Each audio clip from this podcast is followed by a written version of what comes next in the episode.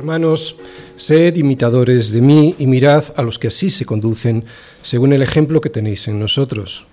Porque por ahí andan muchos de los cuales os dije muchas veces, y aún ahora lo digo llorando, que son enemigos de la cruz de Cristo, el fin de los cuales será perdición, cuyo Dios es el vientre y cuya gloria es su vergüenza, que solo piensan en lo terrenal. Mas nuestra ciudadanía está en los cielos, de donde también esperamos al Salvador, al Señor Jesucristo el cual transformará el cuerpo de la humillación nuestra para que sea semejante al cuerpo de la gloria suya, por el poder con el cual puede también sujetar a sí mismo todas las cosas. Pablo mirando al futuro y el apóstol Juan y el apóstol Juan también. Vamos todos a Primera de Juan. A Primera de Juan, capítulo 3, versículos del 1 al 3. Dice así: Mirad cuál amor nos ha dado el Padre para que seamos llamados hijos de Dios. Por esto el mundo no nos conoce, porque no le conoció a Él. Amados, ahora somos hijos de Dios, y aún no se ha manifestado lo que hemos de ser. Pero sabemos, sabemos, que cuando Él se manifieste, seremos semejantes a Él, porque le veremos tal como Él es. Y todo aquel que tiene esta esperanza, y quiero subrayar esto, todo aquel que tiene esta esperanza en Él, se purifica a sí mismo, así como Él, Cristo, es puro. Tanto Pablo, en estas palabras que acabamos de leer de Filipenses, como estas palabras del apóstol Juan que os acabo de leer, como las de Pedro que os leeré enseguida, nos muestran que todos ellos miran al futuro, hacia el regreso de aquel que nos dará un cuerpo semejante al de la gloria suya, con el que ya no seré tentado, ni corrompido, ni enfermado, ni angustiado, ni, ni odiado, ni afanado, ni perseguido, ni desvelado, ni avergonzado, ni roto, ni debilitado, ni entristecido, ni preocupado. ¿Por qué? Porque nosotros esperamos, según sus promesas, cielos nuevos y tierra nueva, en los cuales mora la justicia. Por lo cual, oh amados, estando en espera de estas cosas, procurad con diligencia ser hallados por Él sin mancha e irreprensibles, en paz. Todos ellos nos enseñan que vivamos para las cosas que perduran, no para todo lo que en este mundo se va a perder quemado que debemos vivir esperando y apresurados para la venida del día de Dios, en el cual los cielos, encendiéndose, serán deshechos y los elementos, siendo quemados, se fundirán. Esta enseñanza que vemos por toda la Biblia es fundamental. No debemos despistarnos con los fuegos de artificio de este mundo, esos fuegos que lanza para que nos despistemos de lo realmente importante que es vivir con nuestra vista puesta en Cristo y su venida y no en lo que aquí podemos conseguir y disfrutar. Se trata de vivir con la vista puesta al cielo, a nuestra ciudadanía, a las realidades eternas que tenemos guardadas allí en Cristo, para no solo disfrutar más y mejor de todas las bendiciones que el Señor pone a nuestra disposición aquí, sino para no terminar perdiéndonos en todo eso que terminará siendo quemado deshecho, fundido. Todos los escritores del Nuevo Testamento nos enseñan que debemos elevar la vista hacia esta promesa, hacia la promesa segura de que Cristo volverá y que lo hará en gloria, en vez de estar todo el tiempo de nuestra vida con la vista puesta hacia abajo, hacia nuestros deseos, hacia nosotros mismos, hacia esos deseos carnales, esos que batallan contra el alma y que son la ambición y máxima aspiración de un mundo sucio y desordenado. Lo único que sacia de verdad y para siempre es el amor por Cristo y por su pueblo. El resto se convertirá en polvo primero para ser quemado después. Creo que la elección es fácil. Entre Cristo y el mundo Pablo, Juan y Pedro nos urgen a elegir al Señor.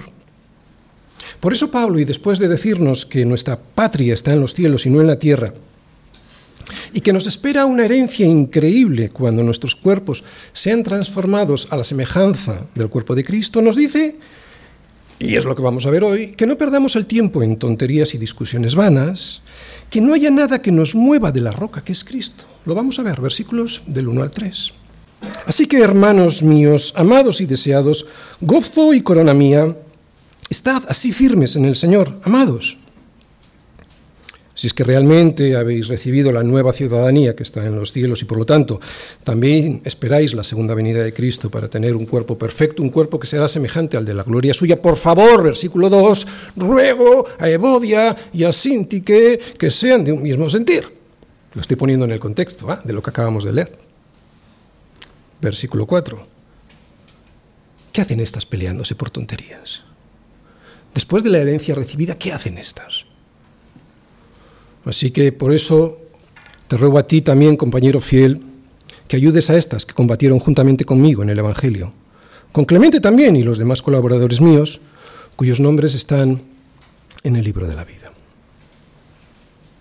Poniéndonos de acuerdo para combatir unidos y en un mismo sentir, Filipenses 4, versículos del 1 al 3.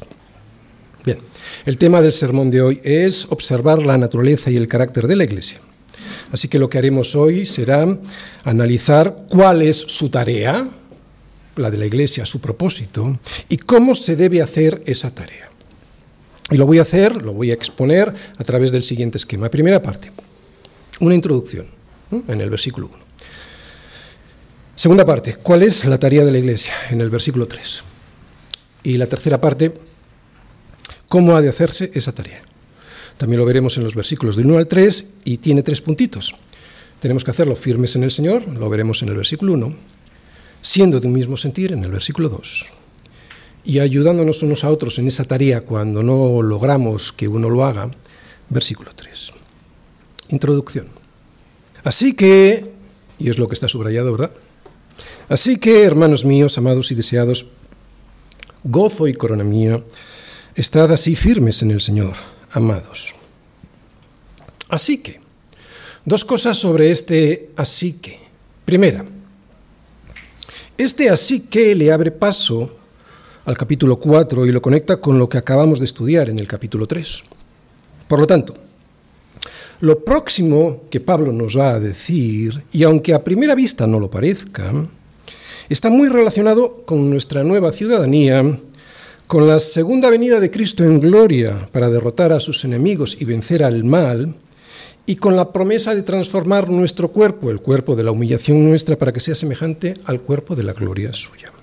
Eso es lo primero, que está conectado con lo que acabamos de ver. Por eso he puesto los últimos versículos del capítulo 3. Pero segundo, además, con este así que, Pablo ahora pasa de una explicación doctrinal muy teológica a una lección práctica que ahora todos vamos a ver. Por lo tanto, con este así que como enlace, todo lo que Pablo nos va a enseñar hoy es una exhortación para que hagamos algo en la práctica a la luz de la doctrina que nos acaba de enseñar. ¿Lo entendéis? Que hagamos algo en la práctica a la luz de la doctrina que nos acabo de, enseñar. Por eso dice así que ¿Cuál es esa doctrina que nos acaba de enseñar de la que, que, somos ciudadanos del reino de los cielos, de donde además esperamos a nuestro Salvador para poder estar definitivamente limpios, puros y completamente santos? Por lo tanto, esta es la perspectiva con la que tenemos que abordar la enseñanza de hoy y de los versículos que, vendré, que veremos las, las próximas semanas. Otra cosa que vemos en la introducción de este capítulo 4 es que Pablo trata a los filipenses con un amor y con una delicadeza especial. Les llama amados dos veces y les dice que son su gozo y su corona y que además les desea. O sea, que anhela tenerles cerca otra vez. ¿Por qué? Bueno, primero les ama porque habían sido él quien les había predicado el Evangelio a muy buena parte de aquellos miembros de la Iglesia. Y por lo tanto ahora son su familia. Les ama. Les anhela, les extraña. ¿Por qué? porque al ser su familia y ahora estar encarcelado en Roma, pues va a ser más difícil verles. Por eso dice que les anhela. Tercero, son su corona, Porque el día en el que Pablo se presente delante de Cristo para recibir sus recompensas, ellos serían una de esas coronas, la iglesia en Filipos sería una de esas coronas que recibirá de Cristo. Y cuarto, son su gozo, porque sabe que la mayoría de esos que se reunían en Filipos serán ciudadanos del reino de los cielos, eran ciudadanos del reino de los cielos. ¿Recordáis? Les ha estado advertido, advirtiendo sobre los libertinos, pero la mayoría de la iglesia permanecía firme en el Señor. Así que como sabe que la mayoría habían estado y estaban permaneciendo firmes en el Señor, así que Él les anima a seguir firmes en el Señor. Y les ayuda a seguir dándoles ahora unos consejos a los filipenses para poder así, seguir así, firmes en el Señor, ¿no? con algunas orientaciones prácticas para ellos. Lo primero que vamos a ver en el versículo 2 es que pide unidad a dos hermanas que estaban separadas en la lucha por el Evangelio. Dos hermanas que antes habían estado juntas, unidas, luchando en la batalla del Evangelio.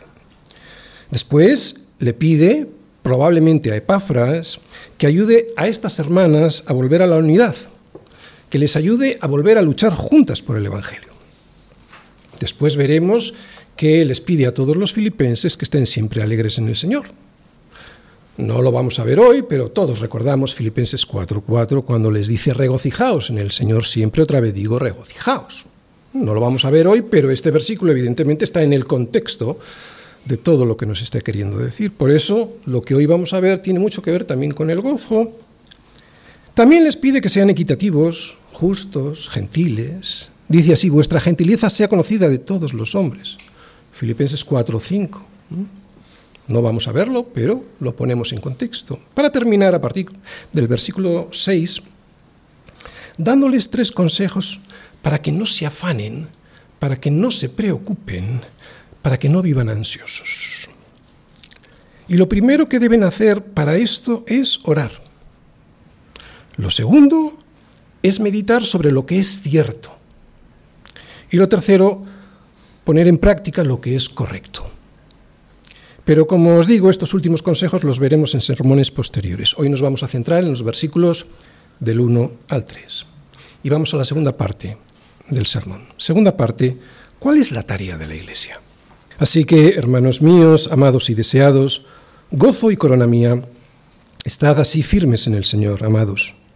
Ruego a Evodia y a Sintique que sean de un mismo sentir en el Señor. Asimismo te ruego también a ti, compañero fiel, que ayudes a estas que combatieron juntamente conmigo en el Evangelio, con Clemente también y los demás colaboradores míos, cuyos nombres están en el libro de la vida. Ahí tenéis subrayado cuál es la tarea de la Iglesia, ¿verdad? La tarea la vemos en el versículo 3 y es, ¿cuál es la tarea de la Iglesia? Combatir en el Evangelio. Lo que significa es hacer la obra del Evangelio. Nadie duda que la principal tarea de la Iglesia es el evangelismo. La Iglesia es un grupo de personas que ha recibido la luz de Cristo a través del Evangelio y por lo tanto su principal labor, su principal tarea es la de dar a conocer esa luz al mundo. Un mundo que está dominado por Satanás, un mundo que está dominado por el pecado, un mundo que está en guerra contra Dios, un mundo que si no es por Dios y sus misericordias, ya estaría totalmente destruido porque es eso lo que pretende el mal. Y es que además el mal no puede hacer otra cosa, destruir todo lo que está a su alcance. Esa es su naturaleza y como la naturaleza del mal es esa, pues no puede hacer otra cosa. Por eso, gracias a las misericordias de Dios, este mundo todavía no ha sido destruido.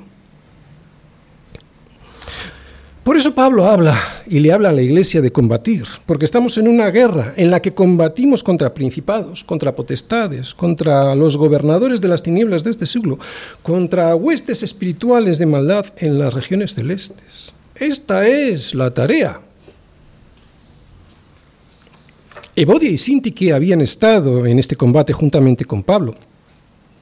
Ahora tenían problemas, problemas que tenían que solucionar algo que veremos en la tercera parte del sermón, estamos en la segunda parte. Pero lo que nos muestra esto es que todos y cada uno de los cristianos debemos participar en la milicia que nos lleva a esta guerra. Si hay alguien que no está participando de alguna manera en esta milicia, combatía Pablo, combatían Evodia y Sintique, combatía Clemente y también los otros colaboradores de Pablo. Pero seguro que cada uno lo hacía de manera diferente. Así que, como os digo, todos debemos participar en este gran combate de presentar el Evangelio. Esta es la tarea. Pero al igual que en los ejércitos, que hay diferentes puestos para diferentes misiones, en cada iglesia local pasa lo mismo. Unos lo hacen desde el púlpito, otros en su trabajo, otros también en su familia o incluso en la escuela, pero todos lo podemos hacer dando testimonio con nuestra vida y con la proclamación de la verdad que es Jesucristo. Incluso las personas mayores o aquellos que están impedidos para salir a la calle pueden pelear esta batalla. ¿Cómo?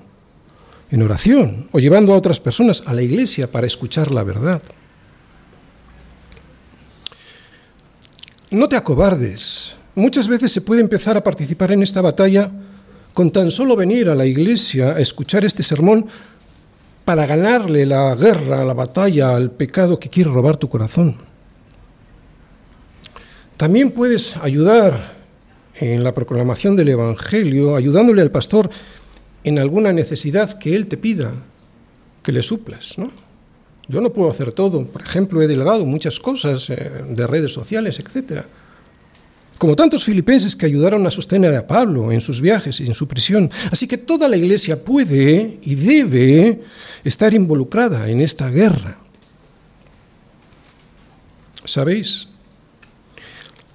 En el versículo 3 nos dice que los que no están involucrados en esta guerra no están en el libro de la vida. Lo dice al contrario, pero es lo que dice.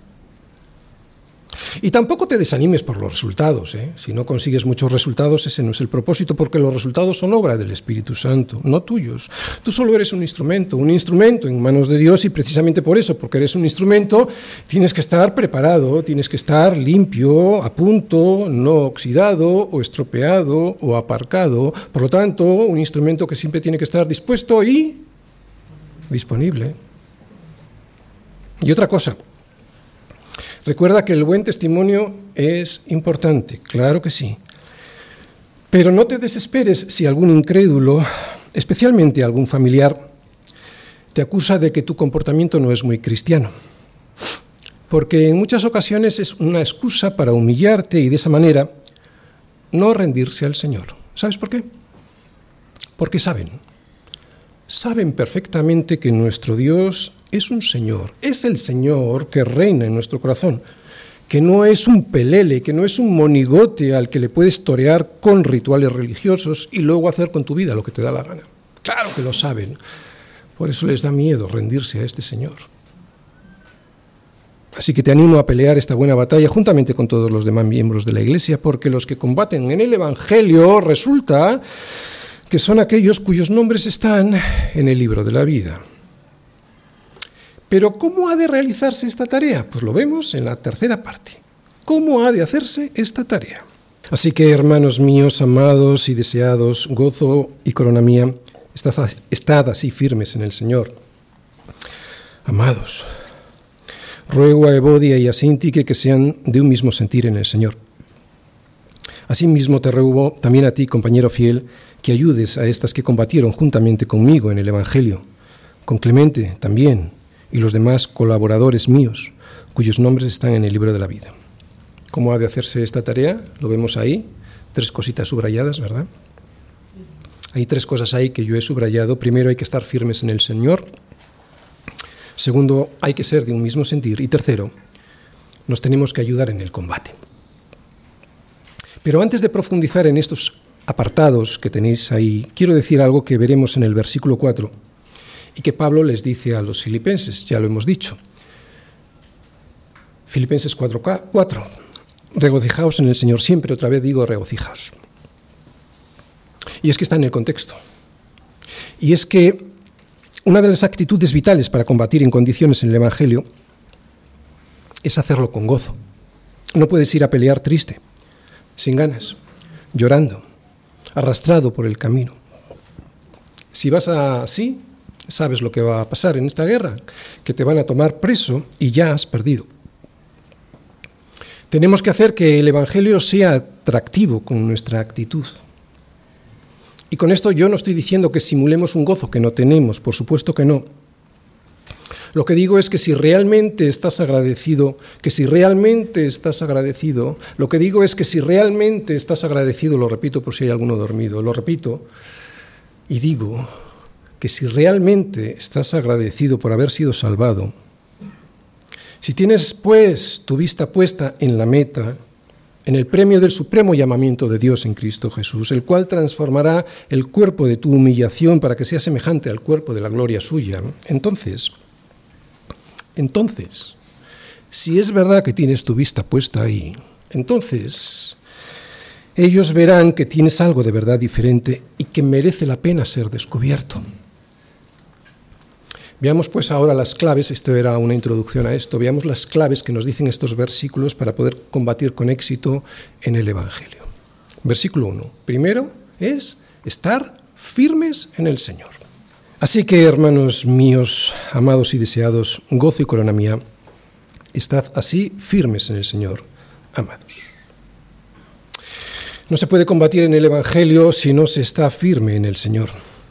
Ya se lo había dicho Pablo a los filipenses al inicio de esta carta cuando les pidió que se comportaran como es digno del evangelio para que no para que ya sea que fuera a ellos o que no pudiera ir oyera de ellos de los filipenses que estaban firmes en un mismo espíritu, combatiendo unánimes por la fe, no por cualquier otra cosa, sino la fe del evangelio. Y esto es de sentido común. Porque si nuestra tarea es una tarea misionera, si nuestra principal labor es la de presentar a Cristo para traer la salvación al mundo, no lo podremos hacer si no estamos firmes en esa fe, si no estamos firmes en el Señor.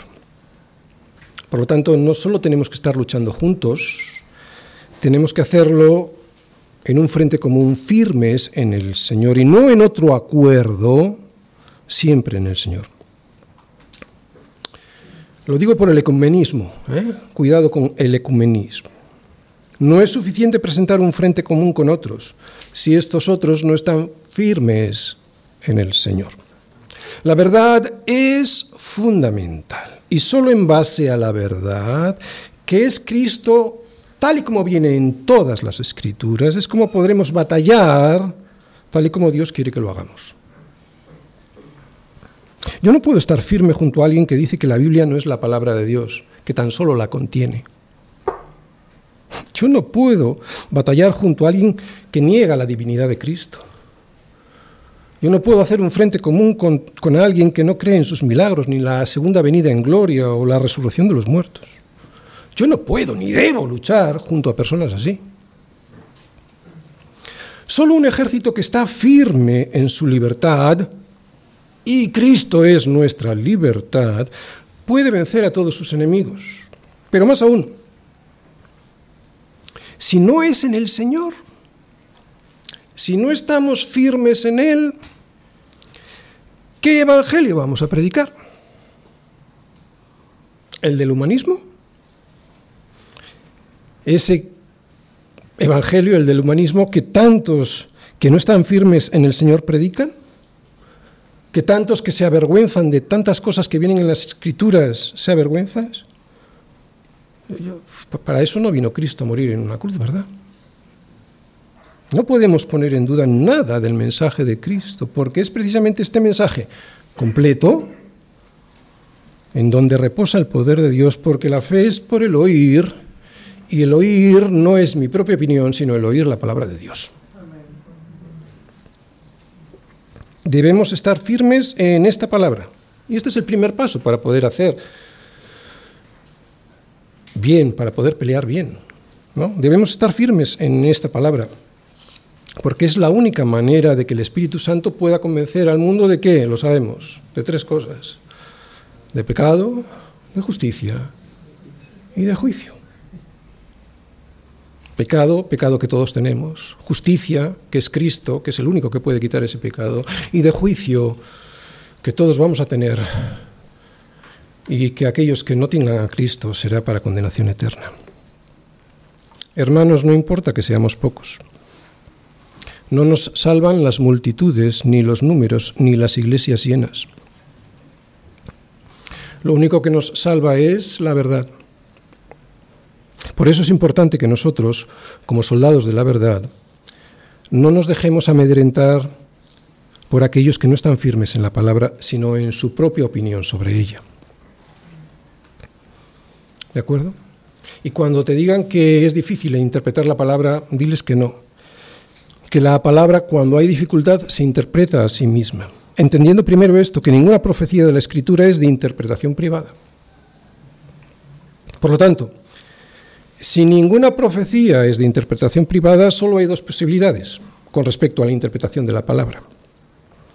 Que no sea posible interpretar la palabra de Dios y entonces, ¿para qué la envió Dios? O que en aquellos pasajes oscuros o de difícil entendimiento sí que se pueda interpretar a través de sí misma. Y en mi experiencia para la preparación de los sermones he descubierto lo segundo, que la Biblia se interpreta perfectamente a sí misma y con bastante facilidad, sobre todo en aquello que afecta a la salvación y a la santidad.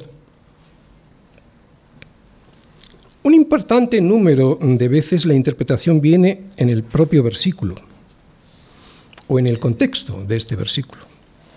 Además, yo siempre he descubierto que ese versículo en cuestión está en armonía con otros versículos de la Biblia que hablan del mismo asunto.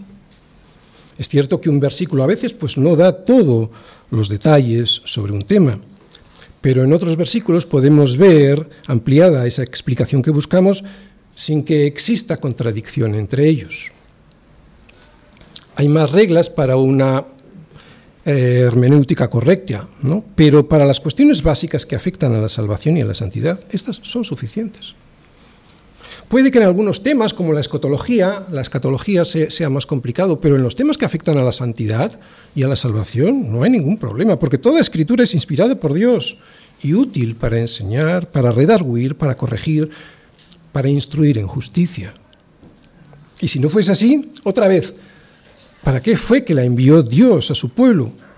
¿Para que no la entendiese ni, ni le sacara aplicación práctica de ella? Así pues, la enseñanza es que debemos y podemos estar firmes en este mensaje que nos ha sido revelado por Dios mismo, porque sin la verdad de Dios, que es Jesucristo, no tendríamos fuerza para pelear. Y tampoco tendríamos al Espíritu Santo detrás sosteniendo y apoyando esta verdad, si no estamos en el Señor. Así que firmes en ella, firmes en el Señor. Segundo, siendo de un mismo sentir. Ruego a Evodia y a Sintique que sean de un mismo sentir en el Señor. Bien, lo que vemos aquí es que Pablo menciona una ruptura en la comunión que había en la congregación. Fue provocada esta ruptura por dos mujeres de la iglesia, Evodia y Sintique. No entra en detalles, pero el asunto es suficientemente grave como para que la unidad de la iglesia se vea comprometida y por lo tanto hay que solucionarlo.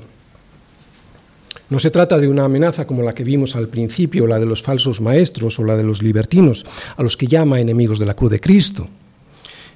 Bodia y Sintique habían sido colaboradoras junto con Pablo combatiendo con él por el Evangelio. El fin de los falsos maestros y también de los libertinos era la perdición. Pero estas luchadoras en el Evangelio, igual que Clemente y los demás colaboradores, dice Pablo que ya tenían sus nombres inscritos en el libro de la vida. Así que Pablo estaba seguro que eran creyentes de verdad, pero había que solucionar este problema que amenazaba la unidad de toda la iglesia. ¿Recordáis cómo se inició la iglesia en Filipos? Está en Hechos 16. En Hechos 16 vemos a Pablo, Silas, Timoteo y Lucas que habían llegado a Filipos y que en un día de reposo salieron fuera de la puerta, junto al río, donde solía hacerse oración y sentándose hablaron a las mujeres que se habían reunido. Recordáis también que allí se encontraron con Lidia, que después de escuchar a Pablo y de haber sido tocada por el Espíritu Santo, se convirtió al Evangelio, al igual que toda su familia. No sabemos si en aquel grupo de oración, que como os digo fue el inicio de la iglesia en Filipos, estaban Evodia y Sintique. Pero podría ser que sí. Podría ser que sí, porque Pablo dice que habían combatido junto a él en el Evangelio. De cualquier manera, sea esto así o no, considera que ese desacuerdo que hay entre ellas es importante y que afecta a todos en la Iglesia. Cualquier disensión, cualquier desavenencia o cualquier discordia entre los miembros de la congregación siempre es grave y ha de solucionarse. Pero lo que yo veo aquí, si es que ellas iniciaron la obra también allí en Filipos, lo que yo aquí veo es que un desacuerdo entre los miembros que han fundado una iglesia lo es más. Por eso Pablo dice que no se puede seguir así. Así que Pablo, después de habernos advertido de la división que podían causar los falsos maestros y los libertinos, que son mentiras que vienen del exterior de la iglesia, ahora nos está avisando que también del interior, del interior de la iglesia, de nuestro propio corazón, pueden igualmente surgir problemas que arruinen la obra del Evangelio. ¿Os dais cuenta, Pablo? Siempre nos da las dos caras de la moneda. Evodia y Sintique, que hasta entonces se habían mostrado firmes y en un mismo sentir, ahora se habían separado formando dos bandos, dos partidos que estaban enfrentados entre sí. Se negaban a trabajar juntas en la tarea. No hablaban para entenderse y murmuraban por detrás. Por eso la obra de la Iglesia y la propia Iglesia se podrían corromper. No sabemos el motivo de la pelea, pero da igual. El caso es que el apóstol detecta aquí un grave problema y lo que a la vista de otros pudiera parecer una simple riña, a la luz de la verdad, este no estar en un mismo sentir, Pablo dice que es catastrófico. Y antes de entrar en la enseñanza específica de este punto, ¿cuál es este punto? ¿Qué es y cómo se puede tener un mismo sentir? Antes de entrar en esto, quiero dar un consejo general. ¿De acuerdo? Un consejo general para evitar las desavenencias o para que cuando vengan las podamos arreglar. Uno que le da Pablo a los Efesios, para que los problemas entre nosotros no lleguen a ser irresolubles. Digo, es como un inicio, no es entrar en esto que está enseñando Pablo ahora, pero sí que es un aspecto general de cómo resolver algo que nos afecta en la separación. Y es el siguiente. Dice Pablo a los Efesios, airaos, pero no pequéis, no se ponga el sol sobre vuestro enojo. Existe una ira santa, una santa indignación. Es una ira especial contra el pecado, muy especialmente contra mi propio pecado.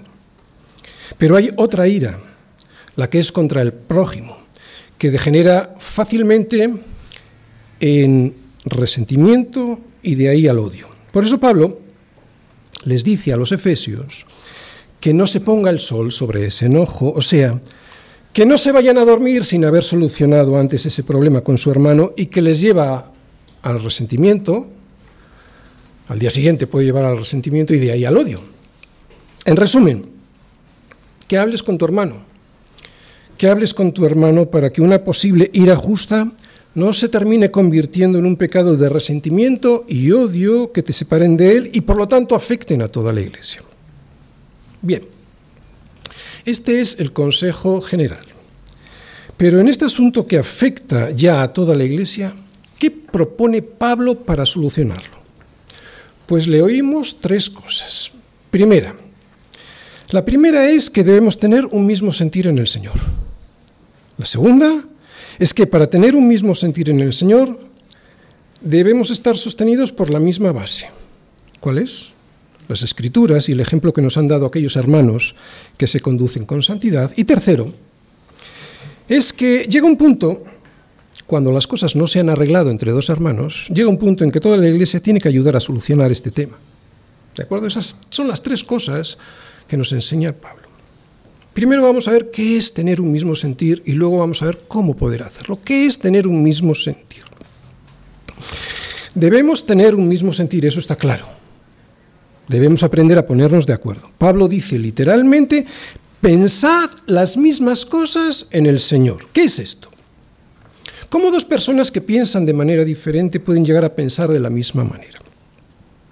Pues Pablo nos dice que lo, lo podemos llegar a conseguir si estamos todos en el Señor. El ejemplo nos lo da Cristo y también lo que Él hizo por nosotros. ¿Cómo fue?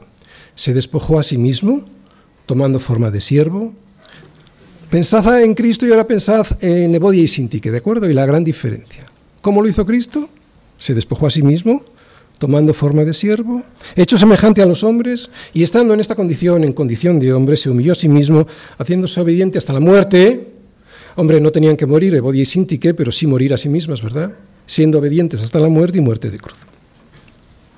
¿Qué nos enseña el Señor? Nos enseña que Evodia y Sintique no eran suyas, que cada una pertenecía al Señor.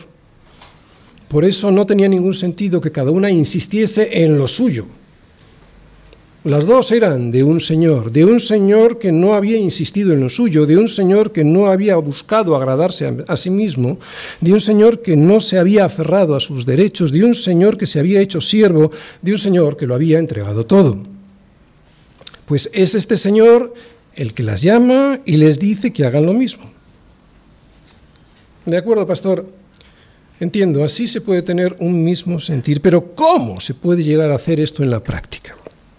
¿Cómo se puede llegar a tener un mismo sentir? Entiendo lo que es un mismo sentir, pero ¿cómo puedo hacerlo? Bueno, se supone que el Señor a través del Espíritu Santo nos da a los cristianos un mismo sentir, pero ¿cómo nos es dado? Pues por medio de la enseñanza de los apóstoles y su ejemplo, sea a través de la palabra. Es así como podremos tener todos un mismo sentir, así es como podremos tener la misma mente de Cristo. ¿Entendéis? Por lo tanto, cuando tengamos alguna divergencia de opinión, cuando tengamos algún problema que nos lleve a la división, no debemos insistir en lo nuestro, sino ir a la palabra para ver qué es lo que se nos dice allí. Insisto, cuando tú y yo tengamos diferentes puntos de vista sobre asuntos esenciales y que lleven a la división de la Iglesia, lo que tenemos que hacer es poner esa disputa, poner esa disputa esa forma divergente de pensar bajo la luz de las escrituras para ver cómo ellas nos enseñan del problema. A ver qué dicen. Fijaos, si lo hacemos así, si lo hacemos así, se verá enseguida que en el problema no hay un fondo de egoísmo o de orgullo. Si no, entonces es que hay un problema de falta de humildad. Cuando yo no voy a un mismo sentir, me refiero a las escrituras, eh, cuando voy a con lo mío es un problema de falta de humildad. Pero ¿qué pasa si hacemos esto? Que si aún así se mantienen las divergencias. Pues si aún así se mantienen las divergencias, entonces, entonces nos tienen que ayudar. No pasa nada. Porque en la iglesia no existen los problemas aislados. Por eso vemos que Pablo lo dice de una manera pública, ayudándonos los unos a los otros. Asimismo te ruego también a ti, compañero fiel, que ayudes a estas que combatieron juntas conmigo en el Evangelio, con Clemente también y los demás colaboradores míos, cuyos nombres están en el libro de la vida. Oye, Pablo escribe esto en una carta, no se lo dice a Epafras de viva voz para que se lo cuente a ella solamente, lo dice públicamente. ¿Para qué? Para que toda la iglesia se entere. ¿Por qué? Porque toda la Iglesia tenía que estar implicada en la solución del problema. De un problema que Bodi y Sintique no sabían o no querían solucionar. Unos como actores principales, los otros como testigos. Los actores principales vemos que son, por un lado, Evodia y Sintique, y por la otra parte, es bastante probable que fuera Epafrodito, bastante probable, pero bueno, es igual, ¿no? Que fuera el que, al que Pablo le pide que ayude a estas mujeres, a alguien al que llama compañero fiel. Pero como digo, si no es él, pues no tiene mucha importancia. Estas son las partes, los actores principales y los testigos son el resto de la iglesia. Bien, pero ¿por qué tenía que enterarse toda la iglesia? Pues muy sencillo, porque toda la iglesia se estaba viendo afectada por las rencillas de estas dos mujeres que ya no combatían juntas en el Evangelio. Por eso tiene que ser toda la iglesia. Porque es toda la iglesia la que sufre esta falta de unidad. Porque como hemos dicho en la segunda parte de este sermón, la tarea principal, la misión principal de la iglesia es combatir en el Evangelio y si eso se ve afectado, toda la iglesia tiene que tomar cartas en el asunto. Que un asunto como este no puede quedar en el ámbito privado porque afecta a todos no nos debe asustar. Primero porque es la forma bíblica de arreglarlo cuando los interesados mantienen su postura y segundo porque Pablo elige a hombres y mujeres no solo fieles, sino servidores con mucho tacto en el trato, ¿no? Como vemos que tiene el propio Pablo con Evodia y Sintique y como sin duda tendría aquel al que llama su siervo fiel, su compañero fiel. Si leéis el versículo 2, Pablo se dirigió a ellas rogándoles no imponiéndoles, y siendo el apóstol podría haberlo hecho, pero se dirigió a ellas rogándoles que fueran de un mismo sentir. Esta palabra en griego, rogar, es enfática. Pero ahora, sin embargo, al que llama a su compañero fiel, no le ruega, le pide que ayude a estas mujeres. Sé que en nuestra versión se usa la misma palabra en los dos casos. Si leéis, tanto en el versículo 2 como en el 3, vemos la palabra rogar. Pero en el griego son dos palabras diferentes. Significan lo mismo, pero como ya he dicho, la primera, la que les dice a Evodia y Sintique, es más enfática que la segunda, la que le dirige a Epafrodito. Es importante este espíritu de discernimiento en Pablo. Y es importante este espíritu de discernimiento en los que tenemos autoridad para pedir algo. En unos casos hay que esforzarse para apaciguar mediante súplicas, mediante ruegos, para que así, ruegos enfáticos, para que así las personas implicadas puedan llegar a sentir una misma cosa en el Señor. En otros casos simplemente podemos y debemos pedir, si es posible, que alguien se encargue de ayudar a resolver el asunto mediante una mediación bíblica. Así que resumiendo vemos tres enseñanzas. Primera, que toda la Iglesia debe ayudar a arreglar este tipo de asuntos que afectan a la unidad.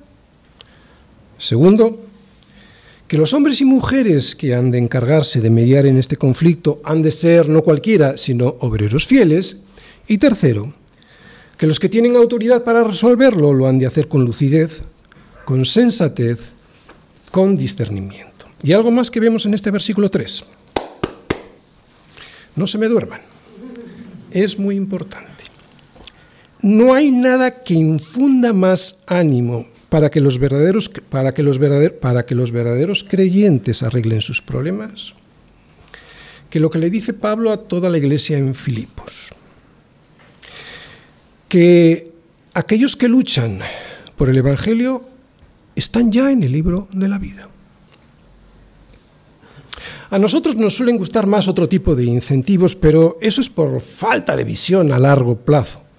Ya sabéis que las ovejas tienen la vista muy cortita. Sí, ¿recordáis aquellos 70? Lo vemos en Lucas. Aquellos 70 que volvieron al Señor con gozo después de haberles enviado a predicar. ¿Qué les dijeron estos discípulos al regresar? Señor, aun los demonios se nos sujetan en tu nombre. ¿Os dais cuenta cómo siempre nos dejamos impresionar por los fuegos artificiales, pero no por lo verdaderamente importante? Por eso el Señor les tuvo que decir lo siguiente, pero vamos a ver, hijitos míos, no os regocijéis de que los espíritus se os sujetan, sino regocijaos de que vuestros nombres están escritos en los cielos. ¿Veis dónde tenemos que tener siempre puesta la vista? No hay mayor ambición, no podríamos tener mayor anhelo y privilegio que el de que nuestros nombres están ya escritos en el libro de la vida. Yo en ocasiones, claro que sí, lo puedo confesar, he tenido la tentación de dejar el ministerio. Tú seguramente de dejar la fe o el servicio en la iglesia. Pero cuando escucho que los nombres de los que combatían juntos en el Evangelio están ya inscritos en el libro de la vida, que ya están, aún antes de nacer, aún antes de hacer el bien o el mal, para que el propósito de Dios conforme a la elección permanezca, no por las obras, sino por el que llama, entonces es cuando me doy la media vuelta de mi egoísmo y estupidez y sigo trabajando no para conseguir algo que ya está conseguido, sino en agradecimiento a aquel que lo dio todo primero para que yo pudiera estar inscrito en el libro de la vida aún antes de haber hecho nada. No tenemos mayor estímulo, no debiéramos tener mayor estímulo que este para seguir en la lucha, que ya estamos inscritos, que nadie nos separará del amor de Cristo aunque lo intente. Termino. Si después de una disputa llegamos a un acuerdo, después de cualquier disputa o contienda, si llegamos a un acuerdo, no podemos mirar al que ha cedido o ha cedido más y decirle, ¿ves? Ya te lo decía yo. Eso no es ponerse de acuerdo, eso es imponer un acuerdo y vestirlo de unidad. La receta para ponernos de acuerdo, os recuerdo, es la siguiente. Primero, tenemos que aprender a estar en un mismo sentir en el Señor. Segundo, o mejor dicho, tenemos que estar firmes en el Señor. Segundo, eso lo podemos hacer teniendo un mismo sentir. ¿Cómo podemos tener un mismo sentir? Sobre la base de las escrituras, ¿no? nunca sobre nuestra propia opinión. Y tercero, si hay divergencias, toda la Iglesia ha de ayudar a solucionar el problema. Fijaros, no es tan difícil ponernos de acuerdo sobre las falsas enseñanzas. Si nuestra iglesia es una iglesia bíblica, podemos responder a esas falsas enseñanzas con facilidad, mostrando las escrituras, basándonos en las escrituras. Pero más difícil es solucionar nuestros problemas personales y resulta que esos pueden ser tanto o más peligrosos como las falsas enseñanzas. ¿Por qué? Porque rompen la comunión, porque nos despistan de lo importante, haciéndonos perder el tiempo con banalidades, porque siembran la discordia y la amargura, porque nos impiden evangelizar como Dios quiere, presentando un frente común en la batalla por el Evangelio. Es esto último lo que le va a mostrar al mundo más un carácter como Cristo. Es importante la lucha contra la herejía, claro, sí, pero la forma en cómo solucionamos nuestros problemas puede llegar, y de hecho lo hemos visto muchas veces en los medios de comunicación, puede llegar a convertirse en un verdadero escándalo para el resto y así vacunarles contra el Evangelio. Por eso el Señor nos da un último impulso para que al poner la vista en lo importante podamos ponernos de acuerdo. ¿Cuál es ese impulso? Pues que nuestros nombres están ya inscritos en el libro de la vida. Yo muchas veces he pensado lo siguiente, piénsalo tú ahora. Si ahora mismo pudieras subir al cielo y ver tu nombre inscrito en ese libro, a que al bajar no tendrías ningún problema con nadie. Claro, pues entonces, adelante, con la vista puesta ahí. Amén.